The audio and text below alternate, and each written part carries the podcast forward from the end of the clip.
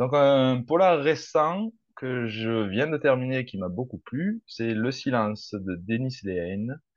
Ça raconte, euh, donc c'est un peu historique, c'est en 1974, je crois.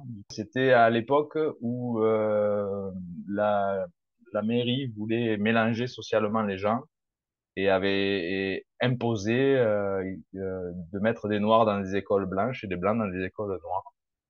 Et bien sûr, euh, ils ont pris des pauvres blancs qu'ils ont mis dans les écoles des pauvres noirs et les pauvres noirs dans les écoles des pauvres blancs.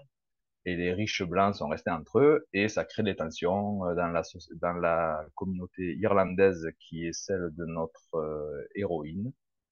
Et j'ai bien aimé le côté euh, polar, le, le, côté social, le côté léenne, qu'il est quand même, euh, il, sait, il, sait, y faire, et, et ça renouait un peu avec ses anciens, ses anciens polars, avec peut-être un petit passage à vide euh, à un moment donné, mais c'est, il, est revenu.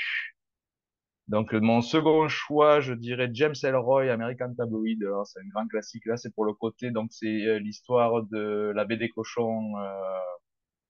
Euh, l'attentat contre Kennedy euh, et on voit les coulisses. Donc là, c'est le côté très documenté, le côté euh, que j'aime bien aussi euh, euh taillé euh, taillé à l'os comme on dit ou, qu'on ne dit pas. D'ailleurs, c'est pas ça qu'on dit, mais tu vois ce que je veux dire. Le côté très épuré dans l'écriture, très sans fioriture, ça m'avait beaucoup plu. Et après, pour faire écho aux gens qui ne sont rien de Christophe et Nicolas, sorti le 12 mai aux éditions Argile, je dirais Franck Bouys, Grossir le ciel, puisque là aussi, ça se passe en Cévennes. C'est euh, une sorte de roman noir aussi, euh, pas forcément polar, mais euh, noir, oui, avec une grosse ambiance. Euh. donc voilà mon troisième choix.